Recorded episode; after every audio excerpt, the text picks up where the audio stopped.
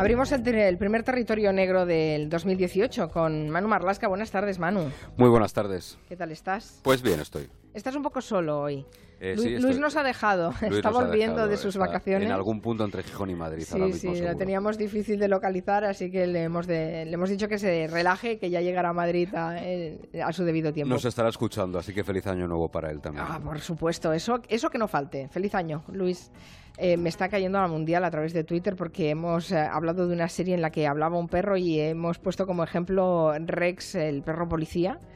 Pero yo es que no la he visto nunca esa serie y siempre que la he visto ha sido muda, sin, sin sonido. Con lo cual la verdad es que no tenía ni idea de si el perro hablaba o no hablaba.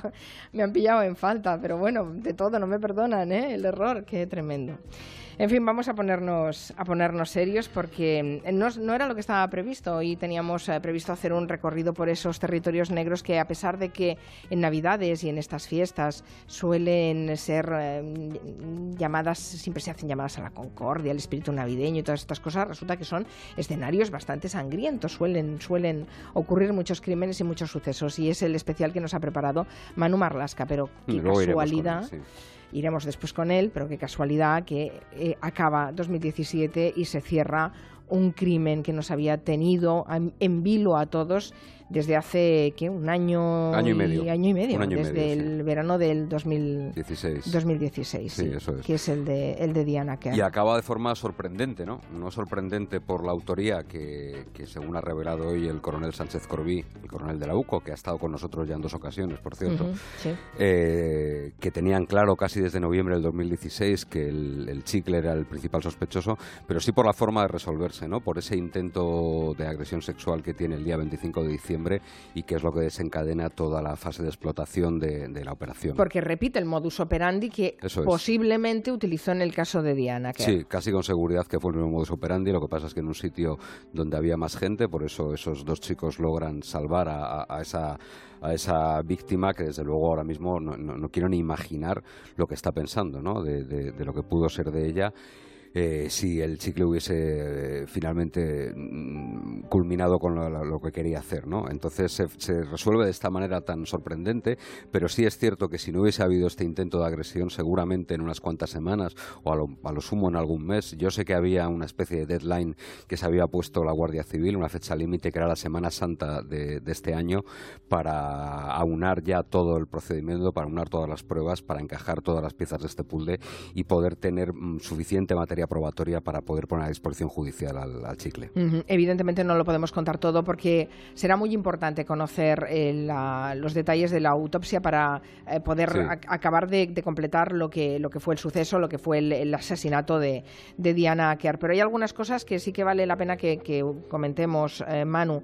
El caso llegó a archivarse temporalmente. En abril, el, pasado mes de abril, el caso se archiva porque lo cierto es que no se había avanzado más. La Guardia Civil tenía ya para esas fechas la convicción de que el chicle era el autor material de la desaparición, seguramente del asesinato de Diana Kerr, pero no habían podido avanzar más. Precisamente en estas últimas semanas lo que estaba haciendo la Guardia Civil era elaborar un informe que sirviese para la reapertura.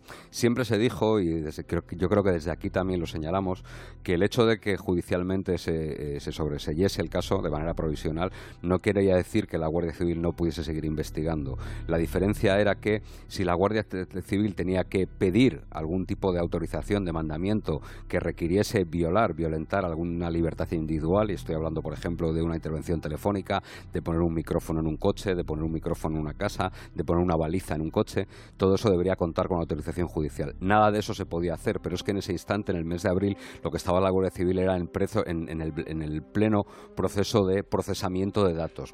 Pensemos, para que nos hagamos una idea de la dimensión del caso, la Guardia Civil no tenía capacidad en sus ordenadores para procesar todas las conexiones telefónicas que procesaron. Tuvieron que comprar un servidor externo para poder almacenar allí los datos, lo que nos da una idea de la cantidad de información que se manejó y de trabajo mm, de procesamiento de datos puro y duro. ¿no? Lo que está clarísimo es que el, hallazgo del teléfono y el poder abrirlo, poder decodificar la información que tenía dentro fue fundamental para la investigación. Sí, porque hasta ahora lo que se tenían eran los, los datos que de posicionamiento que dan las antenas de telefonía.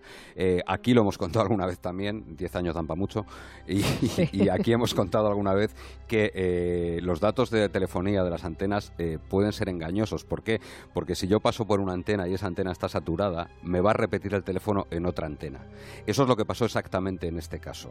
¿Qué ocurre? Una vez que ya se tiene el teléfono, el teléfono sí que da los, posicionamientos GPS exactos. Ya no hace falta que las empresas de telefonía te envíen la información, sino que el teléfono ya da el posicionamiento exacto. Y es cuando se procesa esa información, cuando se ve que el teléfono de Diana Kerr y el teléfono del chicle han estado en paralelo en todo momento hasta Taragoña. Increíble.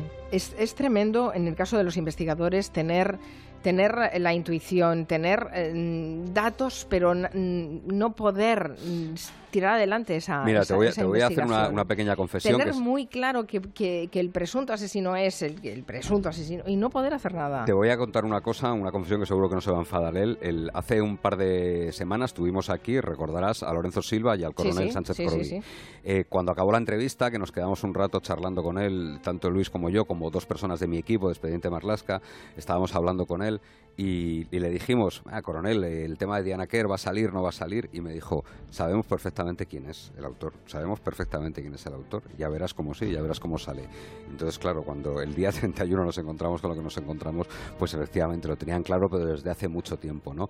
En este caso es verdad que eh, la coartada que le había dado la familia eh, era un obstáculo bastante importante, y ahí ya lo que empieza es una, una, un juego casi, casi, casi de ajedrez psicológico en el que la Guardia Civil tiene que saber jugar muy bien sus cartas, qué pasos dar en esas horas críticas que desde que él eh, hace el ataque a, esa chica el 25 de diciembre, desde que una filtración a la voz de Galicia hace desencadenar todos los movimientos, pero esa partida de ajedrez, la que se juega en esas horas es definitiva, porque había que medir muy bien lo que se hacía. Seguramente si alguien no toma la decisión de detener a su mujer y acusarla de la coautoría del asesinato, porque ojo, la mujer fue detenida como coautora del asesinato de Diana. pero pero eh, sería encubridora en este no, caso. No, eh, eh, no, porque el encubrimiento no es imposible entre uno entre eh, cónyuges, igual que entre padres e hijos o entre hermanos. No existe la figura del encubrimiento, sino que se la detiene como coautora con el siguiente argumento. Oiga, usted me dijo que el día, en la noche que desapareció Diana Kerr, estuvo con su marido en Taragoña.